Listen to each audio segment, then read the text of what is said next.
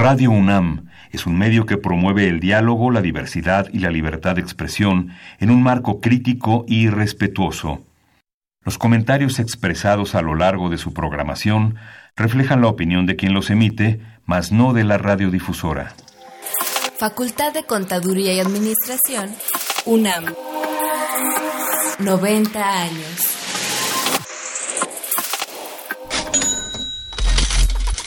Consultorio Fiscal. María Concepción González de Chicago dice que hace 12 años Radio. presentó suspensión de actividad. Un programa de Radio UNAM Hay una PTU entonces que se determina. y de la Secretaría de Divulgación y Fomento Editorial de la Facultad de Contaduría y Administración. Si bien es cierto, estamos, hablando- estamos comentando todo lo que tiene que ver con la contabilidad. Tocaremos el tema de las deducciones personales, obviamente, porque no son tan fáciles de aplicar en realidad. Consultorio Fiscal. Radio.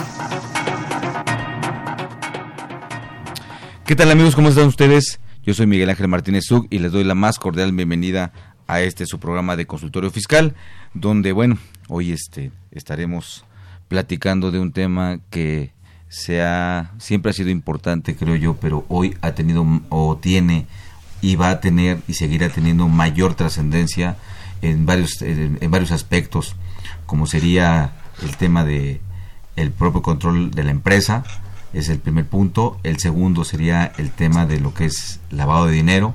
El tercero sería lo que tiene que ver con la materialidad para efectos del 69 de operaciones inexistentes del Código Fiscal de la Federación y lo que tiene que ver en materia laboral de la NOM 035. Espero que los comentarios que se hagan sean de, mucha utilidad para ustedes. Y bueno, para llevar a cabo este programa, pues bueno, ¿qué les puedo decir? Hoy me, me encuentro rodeado de damas muy, muy, muy, muy, muy preparadas, muy inteligentes y la verdad estoy, estoy, estoy, estoy, estoy, estoy muy, hasta nervioso me puse ya, ¿no? También a los amigos que nos ven por, por Facebook, gracias por estar con nosotros, eh, sus preguntas también las pueden hacer a través de, desde de esa vía, los amigos de Twitter, también muchas gracias por estar con nosotros. Bueno, para, para, este, este- para iniciar este programa que también es este es, es, es, es- un gusto que nos vuelva a acompañar está con nosotros la contadora eh, bueno la contadora público y licenciada de negocios internacionales Rocío Elizabeth Leiva Valdés ¿qué tal Elizabeth? ¿cómo estás? Buenas tardes, buenas tardes. Pues muchas gracias por la invitación, gracias a la invitación por la, a la Facultad de Contabilidad y Administración y pues esperemos que los comentarios que se hagan sirvan para toma de decisiones relacionadas al tema que vamos a tratar. Muy bien, bueno, al contrario, gracias. Y bueno, les leo un poco de su trayectoria de, de, de la contadora Rocío, este, Rocío Elizabeth. Ella es contador público por la Universidad Autónoma del Estado de Morelos. También tiene una licenciatura en, en- negocios internacionales por el Instituto Politécnico Nacional. Es socia directora de, de asesores corporativos CAFIC Sociedad Civil. Y bueno, también pertenece a diversas comisiones como es la Comisión Fiscal, la Comisión de Lavado de Dinero, la Comisión de Gubernamental del Instituto Mexicano de Contadores Públicos y también de, y también de, de la Asociación de Contadores Públicos y bueno, conferencista en diversas agrupaciones empresariales, cámaras empresariales y algunas universidades. Nuevamente gracias por estar con nosotros. Gracias. Y bueno, también nos hacen favor de acompañarnos eh, dos, dos destacadas estudiantes de la Facultad de Contaduría y Administración. Esto es para que vean cómo, los, cómo, cómo se preparan nuestros estudiantes en la Facultad de Contaduría. Nos acompañan dos señoritas, eh, una de ellas es Gloria Guadalupe Cid Vázquez. Gracias Gloria por estar con nosotros. Sí, eh, Gloria, eh, les leo un poco su trayectoria. Ella tuvo el segundo lugar en el Maratón Regional de Conocimientos de Ética del Colegio de Contadores Públicos de México. Tuvo el primer lugar en el Maratón Nacional de Conocimientos de Ética del Colegio de Contadores Públicos de México. También obtuvo el primer lugar en el Maratón de Conocimientos en Ética del Colegio de Contadores Públicos de México. El tercer lugar también en el Maratón de Conocimientos de Auditoría del Colegio de Contadores Públicos de México y actualmente está cursando el Diplomado de Auditoría Externa en el, en el ambiente internacional, eh, también en la Facultad de Contaduría, ¿no? Es como opción de titulación. Sí. Pues felicidades y gracias por estar con nosotros aquí compartiendo este escenario y estos conocimientos. También está con nosotros la señorita Karen Flores Sainz, San, eh, San Agustín, ¿sí? Ella, pues bueno, muchas gracias por estar con nosotros, Karen. Hola, muy buenas tardes. Gracias a todos eh, por esta invitación y pues estoy muy contenta de que me hayan tomado en cuenta. No, no, pues la verdad, pues bueno, tenemos muchos talentos como ustedes en la Facultad de Contaduría, ¿no? Y ya algunos otros compañeros de ustedes han estado también acompañándonos aquí en este programa. Bueno, su, trayectoria, ella tuvo el primer lugar en el Maratón de Conocimientos de Contabilidad del Colegio de Contadores Públicos de México, eh, participante en el Maratón de Conocimientos de Auditoría del Colegio de Contadores Públicos de México y pues bueno, se ha desempeñado en, laboralmente en, en, algunas empresas y actualmente pues sigue cursando la licenciatura en Contaduría en la Facultad de Contaduría de nuestra máxima casa de estudios. Gracias Karen por estar con nosotros. Gracias, sí, así es. Muy bien, pues este les, les recuerdo a ustedes, amigos de escuchas, eh, nuestros teléfonos en cabina son el 55 55 36 89 89. Nuestra LADA que es el 01 800 50 52 688. Y pues bueno, también les, les doy de su conocimiento el teléfono en donde también pueden eh, recibir asesoría fiscal gratuita por parte de la Facultad de Control y Administración, que es el 55 55 50 79 98. Y bueno, vamos ahorita a escuchar este, una cápsula que esperamos sea de su interés. Consultorio Fiscal Radio.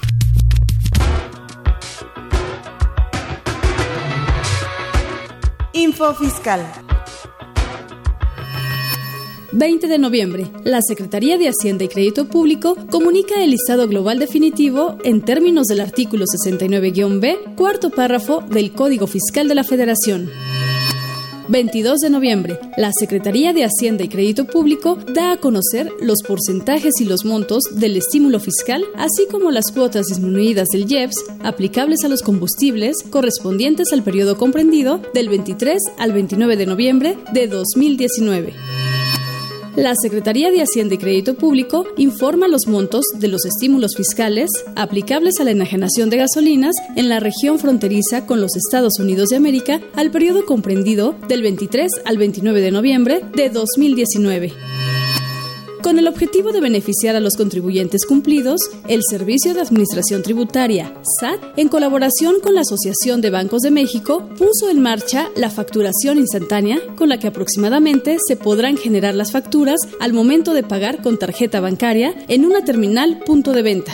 Por lo anterior, el Registro Federal de Contribuyentes se asociará con la tarjeta bancaria para integrar el proceso de pago con el de facturación, logrando que los contribuyentes obtengan una factura fácil sin que eso represente una carga administrativa y económica.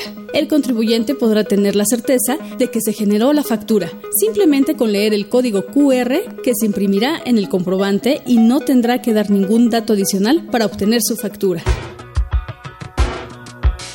Info Fiscal. XEUN AM 860 Radio UNAM. Invertir. Para aprender. La Facultad de Contaduría y Administración de la UNAM, a través de su División de Educación Continua, invita al sector público y privado a formar parte de sus múltiples cursos, conferencias y diplomados sobre temas de contaduría, fiscal, administración e informática con el objetivo de promover la vinculación profesional de la institución empresa-gobierno. Así que ya lo sabes, prepárate en Liverpool 66, Colonia Juárez, Alcaldía Cuauhtémoc, Ciudad de México. Informes al 55 55 33 16 17 y al 01 800 83 32 322. O si lo prefieres, ingresa a la página dec.fca.unam.mx. No te pierdas, en la División de Educación Continua hacemos capacitación, a la medida. ¿Sabes si lo que te dicen es verdad? Entérate aquí, en Cuentas Claras. Cuentas claras. Control interno. El control interno es un conjunto de planes, métodos, principios, normas, procedimientos y mecanismos diseñados por una empresa para promover la eficiencia en las operaciones, salvaguardar los recursos de la entidad y comprobar la vericidad de la información financiera y administrativa. En resumen, su propósito es estimular la observancia de las políticas y lograr el cumplimiento de los objetivos programados. Un sistema de control interno efectivo debería abarcar por lo menos los siguientes puntos. Un plan de organización que provea la separación apropiada de responsabilidades. prácticas sanas para seguirse en ejecución de los deberes y funciones de cada unidad y colaborador de la organización. Un sistema de autorización y procedimientos de registro adecuados para proveer un control razonable. Políticas para verificar las aptitudes del personal, proporcional a sus responsabilidades y función efectiva de auditoría interna. Cuentas claras. Llámanos, nos interesa tu opinión. Teléfonos en cabina 5536 8989. Lada 01800 cuentas 688. Bien, gracias a nosotros eh, esta opción que sobre el tema hoy de control interno, pues bueno, creo que eh, no sé, por cuestiones de cultura, de idiosincrasia, por cuestiones a lo mejor del día a día, pero alguna razón debe de haber en la cual pues lamentablemente este tema de control interno es un tanto cuanto descuidado en las empresas, ¿no? Como que no se le pone mucho interés. Eh, es, eh, eh, salud. Yo, yo lo comparo, a lo mejor opinión Elizabeth, digo, ya que, o, también este, Karen, que lo has visto en la vida práctica, porque has, has elaborado en algunas empresas, este, así como la parte mercantil, ¿no? La parte corporativa eh, se constituye la sociedad y hasta ahí se queda, ¿no? Ya las actas que se siguen haciendo, la emisión de, los, de las acciones, ya no se cumple. ¿Por qué? Pues porque a lo mejor no hay una sanción. En este caso, en el, en el aspecto del control interno, que como que no se le da la importancia de la de, que tiene este control este control interno y la utilidad que también tiene de, de suyo nada más para, para efectos de la empresa de su operación no y hoy día pues a lo mejor opinión el estado lamentablemente por la nueva política fiscal, por las nuevas disposiciones que están saliendo en los diversos temas que comentamos al inicio del lavado de dinero, de 69B, de que, es este operaciones inexistentes y el tema de la NOM 035 que es lo que tiene que ver con las cuestiones de este del estrés laboral, pues como que está abusando, ¿no? está abusando el Estado, sabe que no tenemos esos, esos controles, también hay, que, también hay que decirlo, estos controles también cuestan, no son gratis, cuestan el experto que lo haga, este, eh, pues bueno, evidentemente va a cobrar un honorario, ¿no? Y como que es lo que se deja al final, ¿no? En la, parte empresarial no se le da mucha importancia. Este, pero sobre este respecto, para que nuestros amigos este, en Radio Escuchas y los que nos acompañan por Twitter y, por Facebook eh, tengan una, una conceptualización independiente de la que ya dieron de qué es el control interno.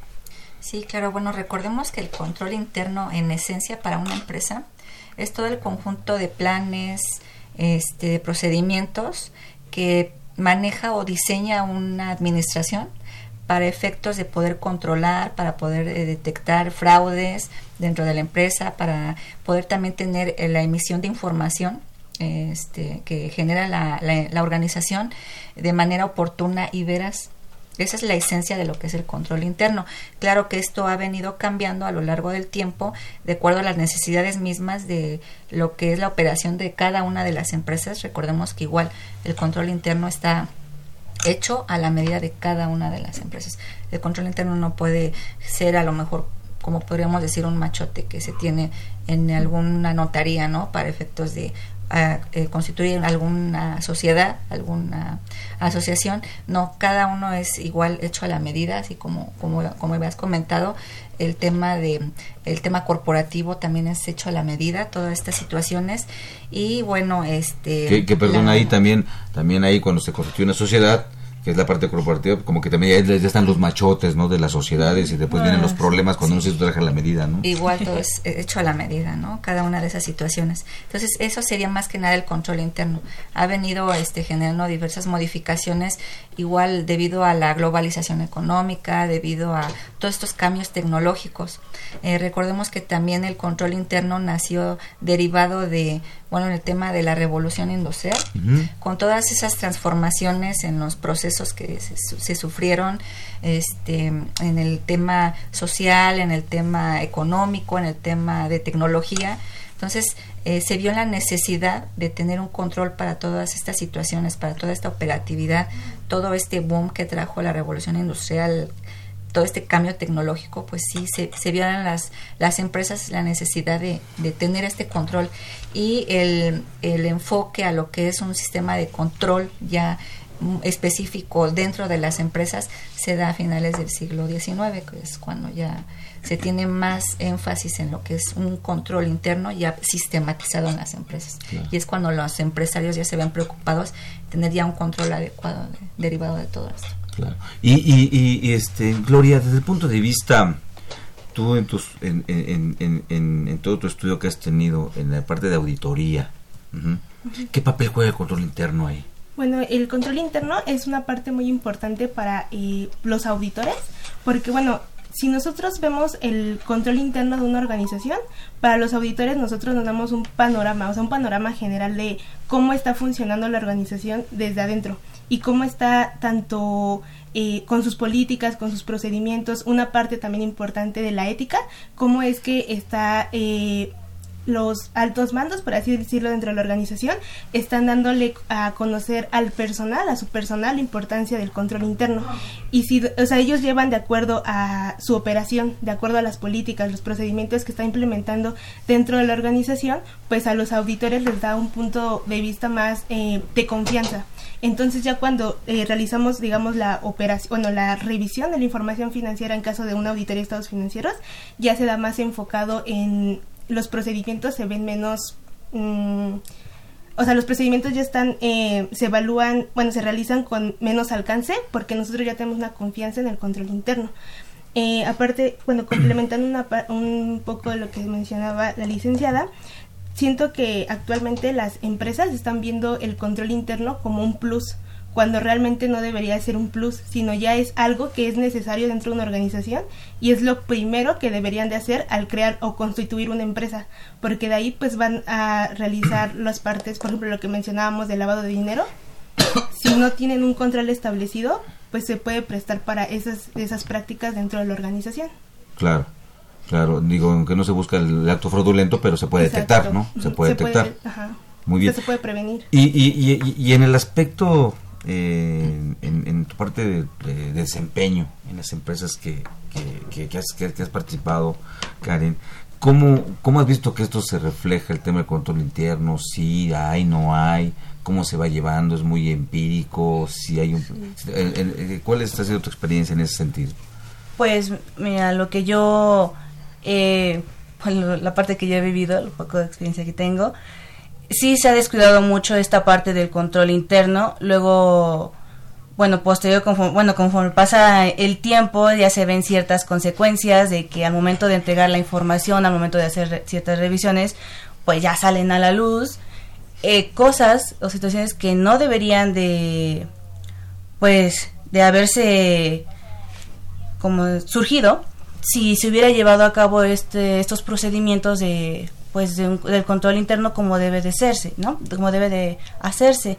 Entonces, con lo que mencionabas al, al inicio del programa, de con estas nuevas reformas o todo lo que está surgiendo, yo considero que así la, las empresas o todas las entidades van a, como se dice, ponerse las pilas, porque, pues bueno, eh, me refiero a ponerse las pilas porque a final de cuentas cuando vas a constituir o bueno, si vas a constituir la entidad, pues creas este tú tus estrategias, ¿no? Pero al momento de crear las estrategias, pues te, ya te empiezan a surgir esos peros. O sea, sí quiero lograr esto, pero ¿qué me puede afectar? Entonces, con ello, tú vas creando ciertos controles para cumplir o lo que quieres este, lograr con esas estrategias.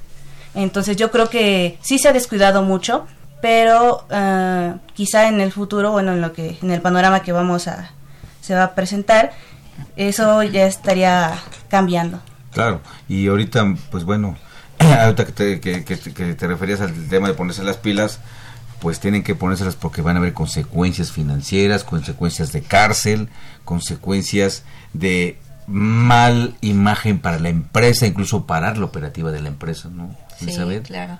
Sí, con, todos estos señalamientos que ahorita la autoridad tiene este, enfocados en, ahora con la nueva reforma penal fiscal, yo creo que sí debemos de estar muy atentos a toda la documentación que nos hacemos llegar para poder comprobar a la autoridad que pues nuestra empresa está funcionando de manera correcta con los temas de eh, la auditoría, los registros contables, ahora con el tema de defraudación fiscal, de igual, de igual forma, cualquier registro contable que esté mal llevado, este igual la autoridad lo va a ver de una manera eh, fraudulenta igual el tema de la información financiera que también nos sirve en el tema de control interno es lo que se observa mucho no que el control interno nos arroje información este oportuna para toma de decisiones información eh, veraz para igual para toma de decisiones por ejemplo para algún crédito esta información también nos sirve a nuestros proveedores para el tema de créditos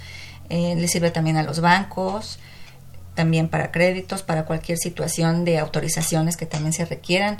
Recordemos que ahorita tienen convenios de colaboración la unidad de inteligencia financiera, que es la WIF, con el sistema financiero. Tiene colaboración este, de información también lo que es SAT con el Seguro Social, ya todo el mundo se pasa información. Entonces, y incluso ya está ahí convenio de WIF con Seguro Social, esto es contra todos, ¿no? Sí, El sismógrafo fiscal está amplio. Sí, ya nos tienen muy bien amarraditos la información, ya no la podemos variar, es por eso que debemos de tener ciertos cuidados con la información que nosotros Antes de entrar a, puntos específicos en, en, en, esa productividad o utilidad que el control interno o cuestiones catastróficas que puede tener no tener un adecuado o no tener un control interno, también es válido decir que el control interno, el, perdón, el control interno no es estático sino que se implementa y se va perfeccionando, se va mejorando o se va adecuando, ¿no? Sí, claro. Sí, a medida que la empresa lleva ciertas operaciones, digo, no son las mismas, a lo mejor empieza con a dar alguna cierta cantidad de créditos, luego puede a lo mejor dar promociones, el cambio de compras puede variar, ciertas situaciones que puede afectar a la empresa, hasta las mismas normatividades legales van afectando este, los procedimientos para el registro contable, los manuales de procedimientos que también son muy importantes, el tema de políticas también. Todo esto va este, modificando el tema del control interno de la empresa. El observar las eh, políticas es muy importante. Eh, eh, eso es trascendental porque este, desde el punto de vista igual de auditoría, que los auditores a veces son así muy inquisidores, ¿no? Está, no está, y así, yo digo que sí, yo digo que no, ¿no? No digo que sea el caso, pero bueno. Así son a veces los, los auditores. Este control interno, ¿dónde lo veo materializado? ¿Dónde lo veo? O sea, ¿dónde lo es palpable, no es palpable? Nada más es de platiquita. O sea, ¿Cómo es que yo materializo el control interno? El control interno se ve materializado desde el momento en, por ejemplo, en las políticas, en los procedimientos, en los manuales, porque ahí nos establece... O sea, esas, perdón, esas políticas, esos procedimientos, ¿deben estar por escrito? Ah, o, o, nada más que yo diga, a ver, tengo esta política, y, o la política, las reglas, que son cosas diferentes, ¿están en un escrito o nada más las digo, las pongo en un pizarrón? ¿Cómo es que lo materializo? ¿Cómo lo hacemos? Bueno, materializadas están, como lo mencionaba, en las políticas, en los procedimientos. O sea, igual se pueden decir, mi política es esta y yo solamente lo platico a las personas. Pero nosotros tenemos que tener un punto de referencia para, en cual, o sea, para basarnos en, en eso. Por ejemplo, si yo le digo a, mis, a mi personal, em, mi política es hacer esto, pero ellos dicen, ah, bueno, yo entiendo o quiso decir esto entonces ellos hacen las cosas como ellos lo entendieron. Pero si yo tengo un punto de referencia... es raro eso, ¿no? Que un trabajo yo entendí esto, yo entendí lo otro y, ya cada quien hace lo, lo, que quiso, ¿no? Entonces ahí es cuando empiezan las deficiencias del control interno. Pero si yo tengo mis políticas y mis procedimientos establecidas, pues también es como de, ah, ok, yo tengo mi punto de referencia y el personal que que lea esas políticas y procedimientos tienen que saber cómo se están realizando y cuál es la correcta práctica de fíjate, esas políticas. Fíjate qué interesante lo que comentas, Gloria, porque ¿qué pasaría en una empresa, Elizabeth, si están las... Todo está... Yo tengo un buen control interno y lo tengo eh, por escrito y todo eso. Y un trabajador me dice, es que yo no sabía, o yo no entendí, o, yo creí que esto, o simplemente no me interesa luego como yo crea, pues yo tengo experiencia, yo luego como en, vengo de otras empresas donde yo lo he hecho así y luego como yo quiera sin seguir las normas y, procedimientos establecidos en ese control interno. ¿Cuál es la repercusión? Sí, claro. Bueno, recordemos que eh, uno de los objetivos fundamentales del control interno es la adecuada comunicación dentro de la organización para dar a conocer lo que son las políticas, los procedimientos que llevan cada uno de los manuales. Los manuales están integrados de procedimientos y todo eso es por escrito se hace un manual de procedimientos en cada área, por ejemplo, uno en el área de contabilidad, en el área de almacén, en el área de compras, etcétera. Entonces todo esto se va, se va comunicando debe de haber a lo mejor un auxiliar, un jefe de departamento, debe de estar el, el gerente general, director, toda esa información debe de estar bien analizada y establecida cómo se va a informar de todos estos procedimientos. En las políticas igual se tienen que dar a conocer a cada Pues uno de los trabajador empleados. Que sí me lo den a conocer, pero digo, no, yo lo hago como yo quiero. O yo entendí eso, porque yo así lo, lo, lo, este, lo creo, mi mente me da para eso. Yo así lo entonces yo lo hice finalmente a como yo quise. Igual, de, de igual forma, lo que la finalidad del control interno es igual, darles, darle seguimiento a todo lo que se plantea, a todos los objetivos que tiene la empresa de por decir, este, a lo mejor eh, mi empresa presta servicios este, de venta, ¿no? Este, nuestro objetivo de venta va a ser tal. Entonces, todos esos comunicados se les tiene que hacer al trabajador, firman también de recibido, saben cuáles son los alcances que deben de tener, cuáles son las responsabilidades que conlleva cada uno de, de ellos en el desempeñar su función, cuáles son sus limitantes. También ahorita recordemos que el tema de limitarle las funciones a cada uno de los empleados, la- las funciones que tiene también uno como a lo mejor como supervisor, uno como responsable en el área de, eh, de impuestos, de finanzas, con estos temas que trae la reforma eh, fiscal penal es muy importante tener bien, los- bien delimitados por escrito porque cualquier responsabilidad que se llegue a fincar, pues contra quién van a ir, ¿no? Claro, primero con la empresa. Pero si hay un trabajador de esos necios, ¿me pueden correr? Igual se, fin- se finca sobre los O sea, me, me pueden correr y sin responsabilidad para el, para, para el, patrón. se debe de establecer en los procedimientos que lleva cada uno de los empleados en sus funciones. Eh, igual también tiene que ver mucho lo que es el reglamento interior de trabajo, interno de trabajo, y igual las políticas. Las políticas las deben de conocer bien los empleados. Al momento de que llega un empleado a alguna empresa, la empresa debe de darle a conocer cuál es la misión, la visión, el objetivo de la empresa. El trabajador debe de saber para quién está prestando sus servicios, qué servicios son los que está prestando, este, cuáles son las políticas de la empresa. Esas políticas las debe de seguir al pie de la letra, porque si no sigue las políticas de la empresa, pues se sale del parámetro y es donde el patrón puede decir, oye, ¿sabes qué? No estás cumpliendo con lo establecido y pues la repercusión es tal o a lo mejor también viene el tema de un despido, porque Claro. puede tener una afectación mayor a, lo- a la empresa. No sabemos cuál pudiera ser, a lo mejor por no seguir una política en otorgar un crédito, pues la cartera de crédito se va al máximo y Claro. la recuperación después cómo la, la llevamos a cabo, ¿no? Entonces es uno de los de las Entonces ta- ta- también podemos decir que el control interno es como el- un contrato laboral, ¿no? El contrato laboral eh, no es que proteja más al patrón, pero sí lo va a cuidar y también en este caso en, el, en, en el- el- la conducta, la, lo que tenga que hacer un trabajador en su desempeño en la empresa, pues también está regido por el control interno. No sé si en las empresas donde tú estuviste, este, Karen, haya pasado eso o no pasó, o cuál fue la vivencia respecto del control interno de, en, en este orden de ideas, ¿no? En tu estancia en, en las, en las empresas o en la empresa en, en la que actualmente estés.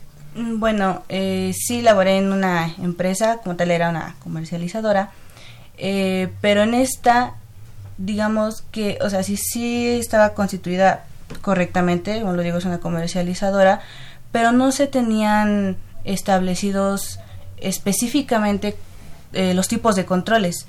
Entonces ahí sí era básicamente, eh, con lo que comentábamos, a los trabajadores explicarles y hacerles de su conocimiento precisamente para que no pase lo que tú comentas de que yo lo voy a hacer a mi modo. No, En- se le explica y lo que comentaba la licenciada, si no, eh, si no se acata como se tiene que hacer para el buen funcionamiento de la, de la empresa, pues tiene ciertas repercusiones, ciertas ¿Y, y, y, y, y el, y el- y el no tenerlo, eh, todo eso trajo algunos conflictos? Pues sí, básicamente fue mi experiencia fue en la parte, ahora sí que de la con la preparación de la información financiera. Eh, a cuando llegué el, un anterior, bueno todavía no lo puedo decir como colega, ¿no? Porque todavía no. Pero el anterior contador, este sí no seguía ciertos procedimientos que se debe hacer y se tuvo la reper, bueno las consecuencias de las invitaciones por parte de la autoridad, ¿no? Los es más que requerimientos, se- ¿no? Sí, Mm. exactamente. Sí, entonces, pues bueno, este, amigos redescuchas, eh, tomen en cuenta que el control interno, pues por lo que están escuchando, es muy importante en las empresas, desde el punto de vista de cómo desempeñarse para lograr los objetivos en la empresa, cómo desempeñarse para no tener problemas en carácter en, materia laboral, eh, cómo desempeñarse adecuadamente en la empresa y estos irlos ajustando conforme se van dando las condicionantes ¿no? en la empresa. Vamos ahorita a una pausa, seguimos hablando del tema de control interno. Consultorio Fiscal Radio. A Consultorio Fiscal Radio por las redes oficiales de la Facultad de Contaduría y Administración. Facebook, FCA UNAM Oficial y Twitter, arroba Consu Fiscal.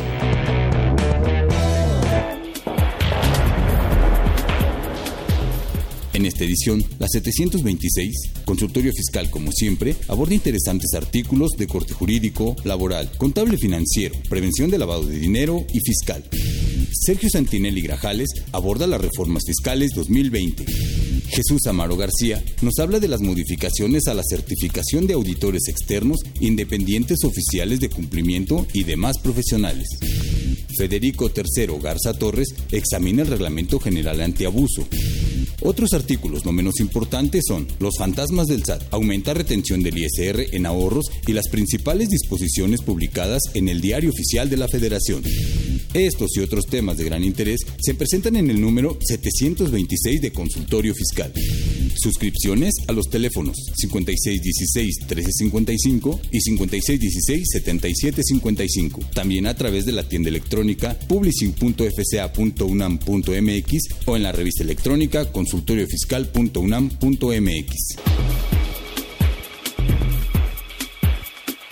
XEUN AM 860 Radio UNAM. ¿Los impuestos le causan problemas? ¿Dolor de cabeza? Ay, ¿qué le puedo decir? ¿Problemas de estrés? ¿Malestar estomacal? Ay. ¿No puede dormir? ¿Cuenta ovejas hasta el infinito? Basta de sufrir. Nosotros tenemos la solución. La Facultad de Contaduría y Administración te asesorará en tus obligaciones fiscales, laborales y de seguridad social, tanto de manera personal como vía telefónica. Así es, ya no te preocupes por tu declaración anual. El Departamento de Asesoría Fiscal Gratuita, que se encuentra en la División de Estudios de Posgrado, te ayudarán en lo que necesites. ¡Oh, qué bien! ¿Y qué tengo que hacer? Solo tienes que llamar al 5550 7998. Y no solo te atienden de manera personal o telefónica, también contamos con correo electrónico. Sí, escuchaste bien. Correo electrónico. Escribe a consultoriofiscal.fca.unam.mx. Con toda la ayuda que tendrás por parte de asesoría fiscal gratuita, tus malestares se irán al...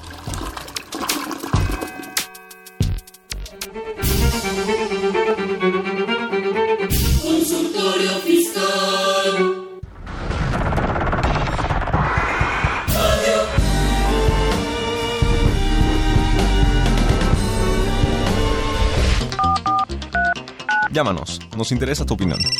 Teléfonos en cabina 5536 8989. Lada 01800 5052 688.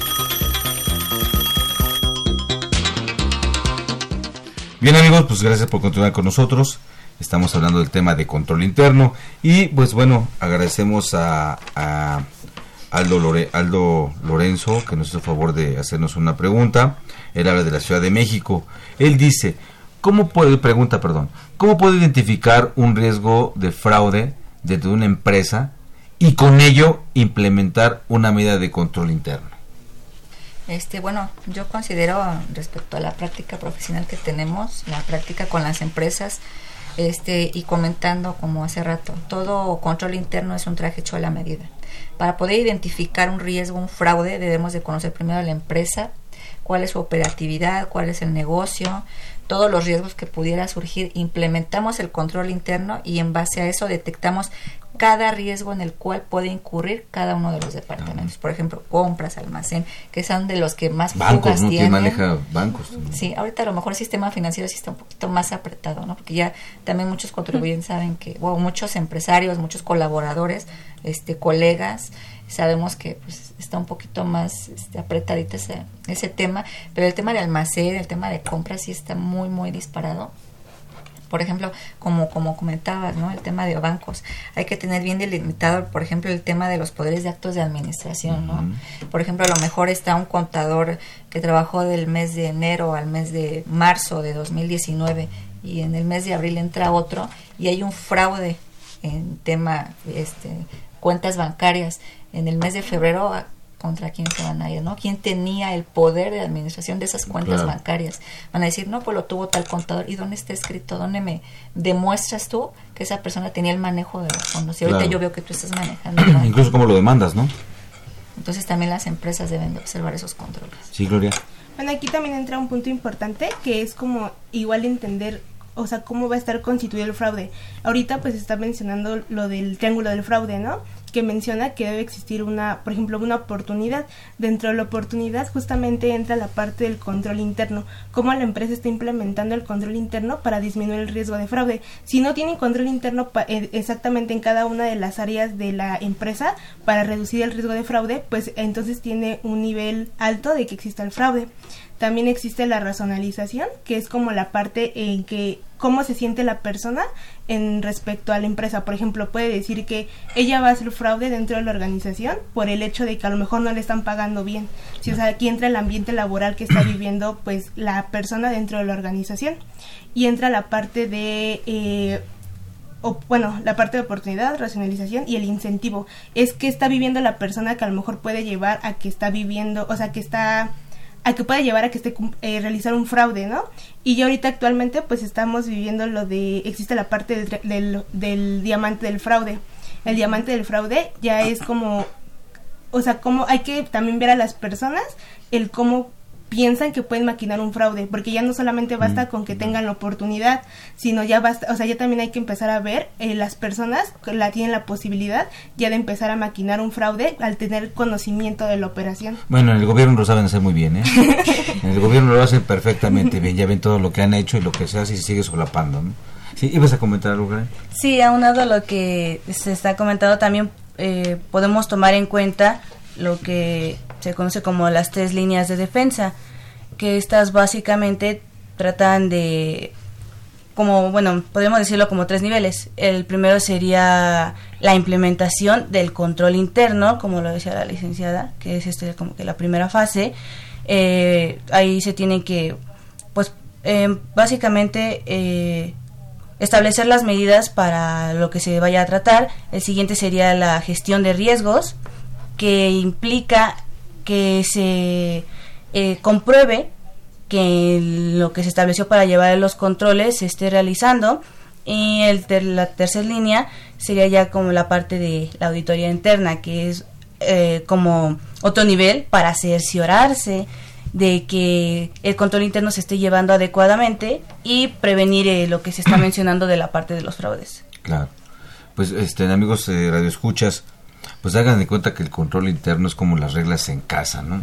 ¿Qué pasa si un hijo se, eh, hace un berrinche o, hace un acto indebido como que avienta la sopa o cosas así, ¿no? Pues antes, pues agarraban la mala chancla y ahí te va, ¿no? Esa era la medida correctiva, ya te decían, te decían que no lo hicieras, ese era el control interno. Ah, lo hiciste, pues ahí te va el chanclazo, ¿no? Ahora, bueno, pues son, son, son otras cosas diferentes, ¿no? O sea, cómo prevés situaciones, ¿no? Cómo prever situaciones y es justamente lo que hay que ver. Prever la situación y también hay, otra cosa, ya que ocurrió la situación, ahora analizar por qué ocurrió para poner el control interno, ¿no? Claro. Bueno, recordemos que todo esto viene de lo que es el ambiente de control, viene desde lo que es la, de la parte jerárquica la más alta, lo que son administrativos, los que son los directivos, que son los que también nos eh, llevan a cabo el tema de la ética, deben de ellos conllevarse con ética. Igual los trabajadores al ver que su eh, patrón, que su gerente eh, maneja todas las, operaciones con ética, se dirigen con ética en cualquier tipo de situación, pues también lo, tiene una repercusión en ellos, ¿no?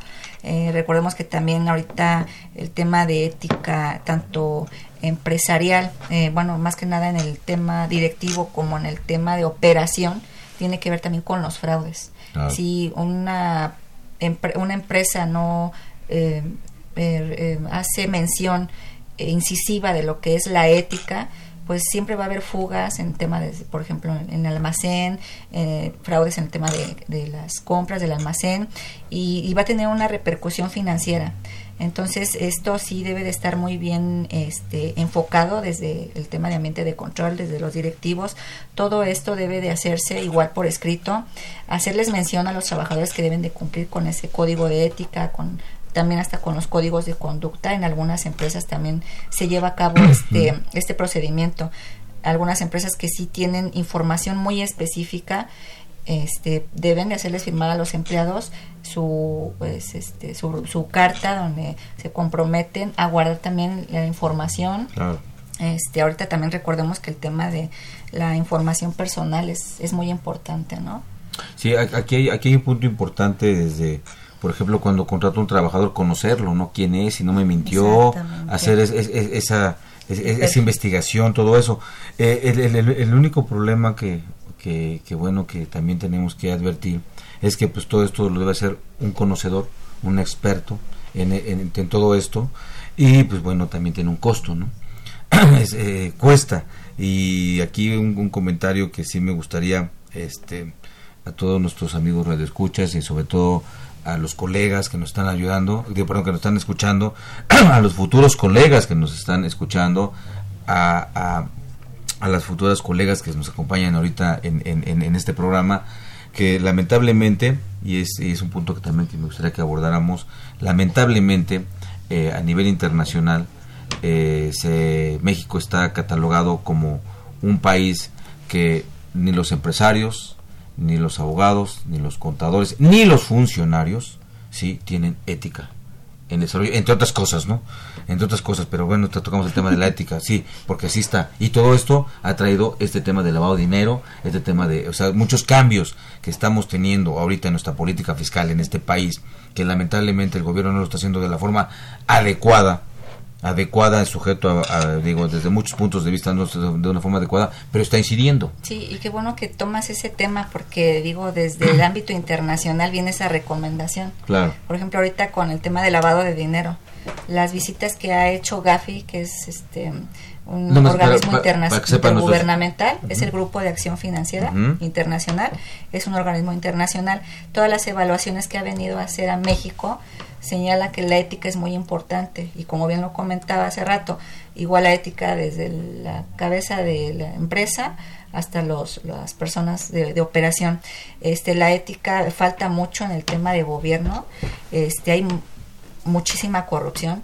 Uno de los señalamientos de Gafi es la corrupción es el peor mal que aqueja a México. Claro. Y ahorita con todos estos cambios y eso, que hay, y eso sí del gobierno, ¿no? Claro, Con todos estos cambios que hay, pues se ha desatado más la corrupción, todo esto desempleo, y va a haber más. toda esta incertidumbre que hay tanto en la parte empresarial, la parte laboral, o sea, ha traído eh, muchos este muchas afectaciones. aquí sí hay les hay, perdón, qué bueno que lo comentas porque sí es una cuestión que es un llamado eh, es una cuestión personal que se vivió en, este, en, en, en, la oficina. Eh, llegó un notificador del Seguro Social, así, llegó y pidió dinero y si no se le daba el dinero decía que no sea la notificación.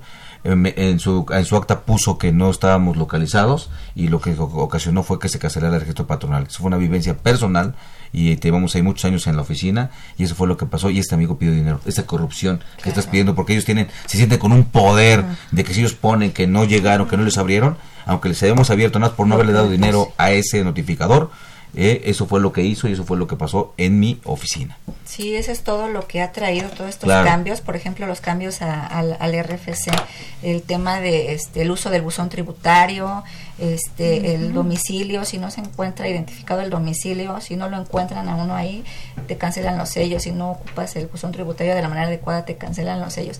Todo esto ¿Eso es para la empresa? abuso para la empresa, claro que sí. Cualquier situación que también ahora la empresa a partir de enero de 2020 vea como un riesgo, algo malintencionado de parte del empresario, de la empresa, pues ya van, este, te meten una, eh, bueno, inmovilizan tus cuentas también ahora que tiene esta facultad la UIF.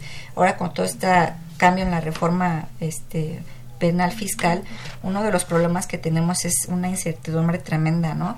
Este, ahorita la autoridad puede abrir tres vías Si no le parece algo, que algo le suene como un fraude, que algo le suele como tema de este lavado de dinero, operaciones inexistentes, puede abrir la vía administrativa que se va por lo final, eh, lo fiscal, que es la defraudación fiscal, evasión fiscal, eh, la vía este penal, ya ahorita todo el, procedimiento, todo el proceso, el contribuyente ya lo lleva dentro de la cárcel, ya no hay esos este, criterios de oportunidad, acuerdos reparatorios, ya no van a haber esos, esos acuerdos reparatorios. Y también ahora se va a la vía civil, que es la parte de la Ley Nacional de Extinción de Dominio. Entonces, en lo que yo no este, eh, compruebo, yo, yo compruebo a la autoridad cuáles fueron mis operaciones reales, que ahora también la autoridad va por el beneficiario final, pues todo ese proceso lo vives en la cárcel. Entonces te despojan de tus bienes, ya pueden hacer uso de ellos, eh, viene el remate, y si ya al final del día se comprueba que eres inocente, pues al valor que se vendió el bien te regresan tu dinero. Y yo creo que es una injusticia tremenda. Ahorita la autoridad ya no va a estar con que vamos a negociar. O sea, yo ya tengo quien me dé para inmovilizar tus cuentas y hacer el uso de, de los recursos. Yo ya tengo quien me dé tus bienes por el medio de la ley de extensión de dominio.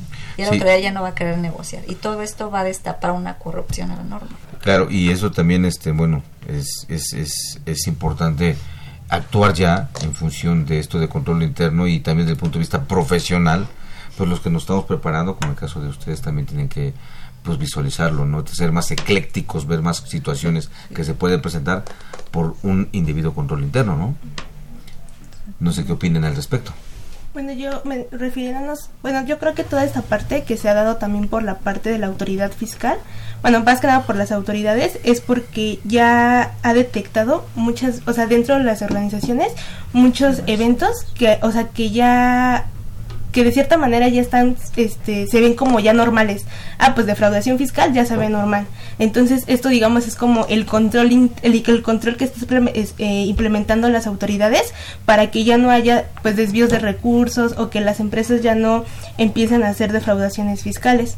Y bueno, tanto en la ética, pues yo creo que todas las profesiones tienen sus códigos de ética y pues no solamente es como para tenerlos ahí como de, ah, pues mi, profesión tiene un código de ética y está bonito, ¿no? O sea, yo creo que es llevarlos a cabo, o sea, es en serio conocerlos y llevarlos a cabo porque muchas veces, eh, pues dicen, es que el código de ética es algo que es solamente un libro, no se va a llevar a la práctica nunca. Y entonces yo cuando escucho eso digo, pues o sea, no, o sea, el código te, da la, la, guía, la directriz de cómo debes actuar para no poder, para no llegar a cometer este, esas prácticas que están mal, mal hechas. Y, fíjate, en, la, en, la, vida laboral, Karen, que estuviste o estás inmersa en esas empresas, en esa comercializadora, ¿qué pasa cuando, por ejemplo, en cuestión de la contabilidad, se arroja una cantidad de impuestos?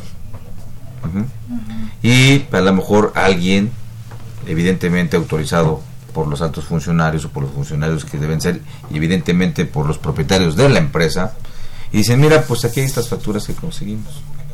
O no, no, no, no, yo no voy a pagar eso, voy a pagar otra cosa. ¿Por qué? Porque lamentablemente cuando se, se encuentra algún personaje que luego la autoridad hace actos ejemplificativos y algún personaje importante de los negocios, del espectáculo, lo toma como, como ejemplo y le dice, te este, fraudaste, ¿a quién le echa la culpa de no, también a las contadoras.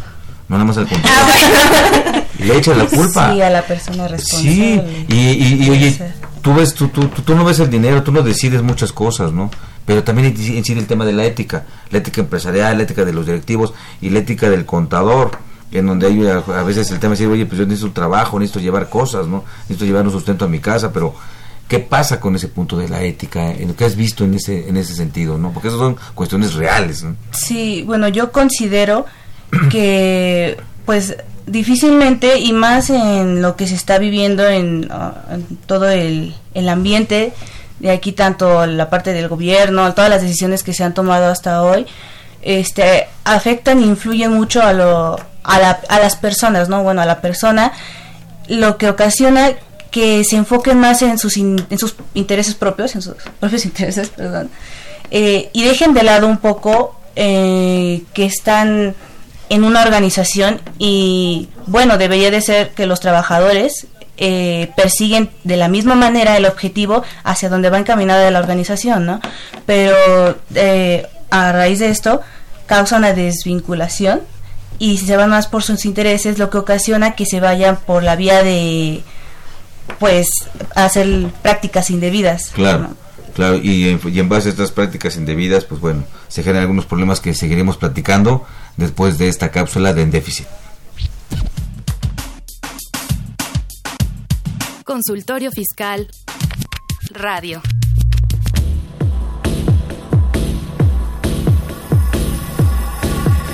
En déficit, con José Silvestre Méndez.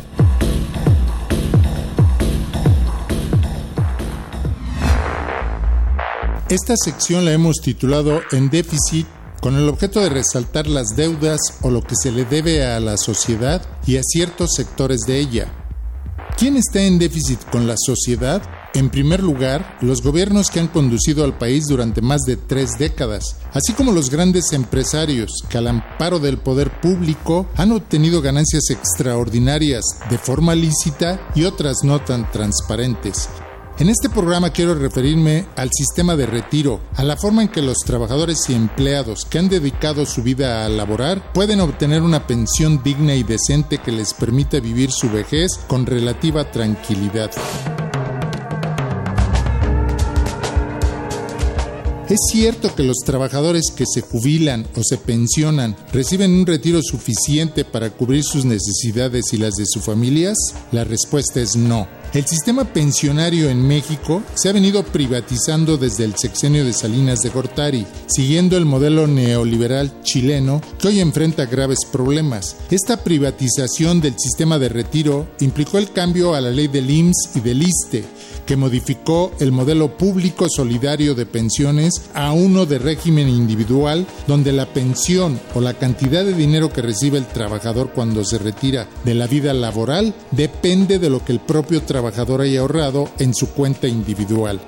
Tanto en la ley del IMSS como en la del ISTE, para que un trabajador se pueda pensionar, debe tener al menos 65 años de edad y haber cotizado 1.250 semanas a su cuenta individual para el retiro. Estas aportaciones implican una vida laboral continua mínima de 24 años para poderse retirar.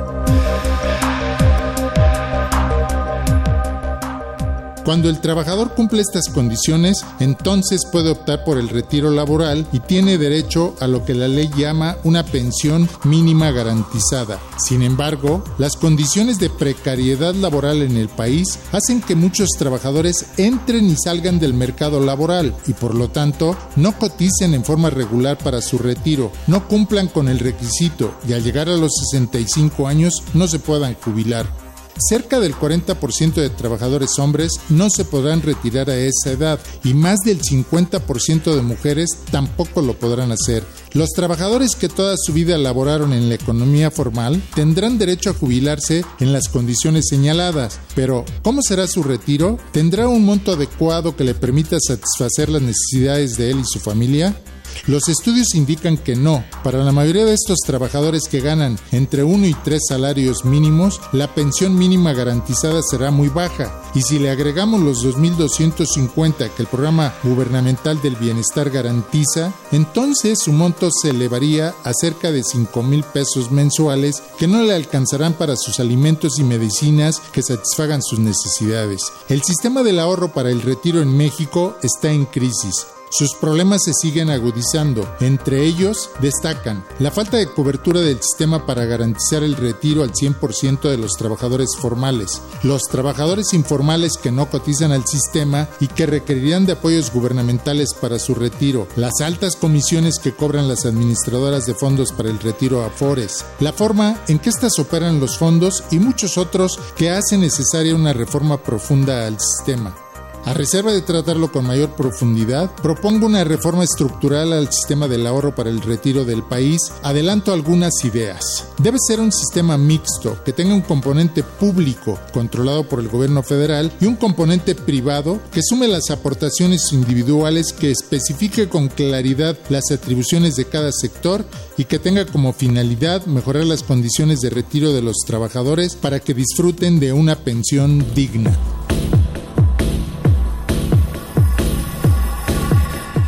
Déficit, con José Silvestre Méndez.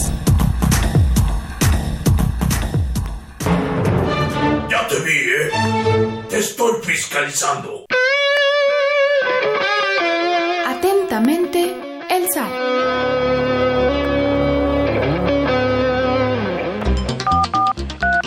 Llámanos, nos interesa tu opinión. Teléfonos en cabina 5536 8989. Lada 01800 5052 688. Bien amigos, gracias por contar con nosotros y bueno, en función de, que ya nos queda mucho tiempo, ahorita comentábamos el tema de esa acción de comprar facturas, ¿no? de operaciones inexistentes. Ahí cómo incide nuestro control interno. Sí, claro, bueno, recordemos que en ese tema 69B, la autoridad lo que busca es la materialidad. Entonces nosotros debemos de demostrar con todos nuestros controles, con todos nuestros procedimientos que efectivamente compramos esa mercancía, que efectivamente en ¿Y su todo un almacén contrato? debemos de demostrar contrato, debemos de demostrar también la debida diligencia. ¿Cómo es que elegimos a ese proveedor? ¿Por qué lo elegimos? Por ejemplo, en las cartas, en las este, revisiones que hace la, la autoridad, nos hace una lista de preguntas donde dice, este, cómo conociste al cliente, este, por qué lo elegiste, por ejemplo, quién autorizó la compra, quién autorizó la venta, quién revisó. Pero a ti qué te importa Este, autoridad, yo tengo mis FDI y tengo el contrato, No, no es suficiente. ¿no? Ahí hay, hay que papel juega el control interno entonces. Recordemos que el control interno siempre ha venido manejando el tema de conocer, por ejemplo, los proveedores, conocer el tema de dar el tema de los de los créditos, conocer toda la operatividad de la empresa siempre este enfocada en los en los manuales de procedimientos. Todo debe de estar por escrito. Entonces, cada procedimiento que tú lleves este en cierta área debe de estar de acuerdo a nuestros manuales de procedimiento. Cuando la autoridad llega y nos revisa esa parte, Pero mi abogado me dijo que por el puro contrato ya era un acto jurídico y en el acto jurídico que son las voluntades y ahí ya establecí precio, establecí todo, formalidad y pues nomás me falta mi CFDI, ¿no? Eso que me dices como que no. No, no, recordemos que la empresa debe de contar con ese control, con ese control interno y pues al momento de demostrarle a la autoridad cómo hiciste toda esa debida diligencia que también va enfocado a tema de lavado de dinero, pues lo llevas en Claro. tus en tus manuales de procedimiento, hasta en las políticas, por ejemplo, como comentábamos hace rato, ¿no? La política para dar un, un crédito, ¿no? Todo todo lo debe de eh, llevar a cabo tal y cual se menciona en los manuales y en las políticas los trabajadores.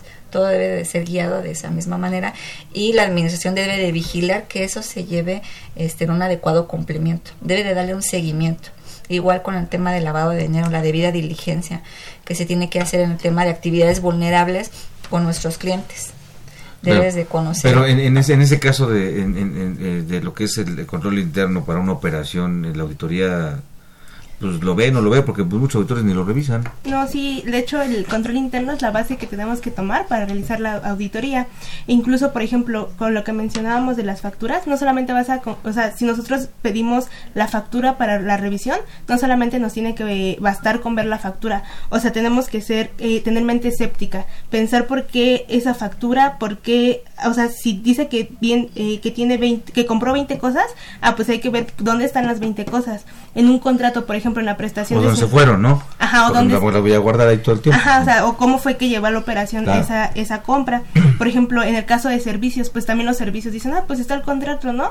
No, a ver, si te hicieron un servicio, tú, te, te dieron que, te, te dieron que dar un, un entregable. A ver, enséñame el entregable. Porque no solamente, por ejemplo, las operaciones también con partes relacionadas, ¿no? Es un punto importante. O sea, hay que ver también esa parte de que, pues pueden estar por debajo del mercado, pueden Claro. ser operaciones inexistentes. Y eso tiene que ver con el tema de la materialidad. Entonces el control interno se vincula totalmente con el tema de la materialidad de una operación para efectos 69B. Y también comentabas, Elizabeth, el tema de, de la debida diligencia. Ese concepto es un concepto, pues, ya se manejaba, pero ahora es muy específico para el tema del lavado de dinero, ¿no? Sí, claro. Igual comenta, retomando el tema de hace unos minutos, todo esto viene de eh, recomendaciones internacionales que hace Gafi, este, la debida diligencia, siempre conocer al cliente. Ahorita este, está vinculado con el control interno, eh, vinculado con lo que es eh, demostrar la, la materialidad. ¿Por qué? Porque la autoridad nos está pidiendo, te llega un proveedor, te llega un cliente, tienes que ir a visitarlo a su domicilio, tienes que ver que en realidad tenga operaciones, que no sea un EFO, un EDO, tema de actividades vulnerables, que no sea una persona que solamente sea un este, prestanombres. Recordemos que la autoridad ahorita va enfocada en beneficiario final, ya sea en tema de lavado de dinero, en tema de operaciones inexistentes. Y eso O- también, y eso también se vincula con una matriz de 69. riesgo, ¿no? Sí, claro que sí. Este, igual, en las, todas las empresas deben de llevar este, sus, sus riesgos controlados, deben de tener también el tema de cómo, mi- la- la de cómo mitigarlos. Igual en tema de lavado de dinero, los riesgos que podemos incurrir en aceptar a cierto cliente, en aceptar cierto monto en efectivo, este, también el, el tema de este todo eso que la autoridad nos y nos impone cargas administrativas que bueno las empresas están llenas de trabajo y mm, cargas administrativas pues estamos al tope. Bueno, pues este, amigos radioescuchas, este, siempre el tiempo nos apremia. Eh, tengan en presente que el control interno es una parte es fundamental, importantísima en el mundo de las empresas, en el mundo de los negocios y ahorita pues bueno la autoridad está aprovechando de ese de, de, de, de esa falta de tener un muy buen control interno, un muy buen análisis y bueno, evítense problemas, tengan eh, preocúpense por esta parte de, del control interno que es importantísimo para muchas cosas y bueno, a veces nada más le damos importancia a los contratos o a los, o a los comprobantes, ¿no? Pues amigos, este, radio escuchas, amigos que nos ven por Facebook, por Twitter, muchas gracias por habernos acompañado, les agradezco mucho, igualmente a, a nuestras a nuestras compañeras de la facultad. Karen, gracias por estar con nosotros. No, muchas gracias por ustedes, por esta oportunidad y pues espero pueda asistir en otra ocasión. Muy bien, y Gloria también, muy, muy amable por estar con nosotros, muchas gracias. Gracias a ustedes y espero que este tema haya sido relevante para todos. Bueno, y también, Elizabeth, muchas gracias por, nuevamente por tu apoyo a la facultad, a este programa, por tus valiosos comentarios, muchas gracias. gracias nuevamente por la oportunidad Bueno, pues es todo por hoy. Los, los invito a que nos, nos, nos sintonicen la siguiente semana con el tema de aguinaldo.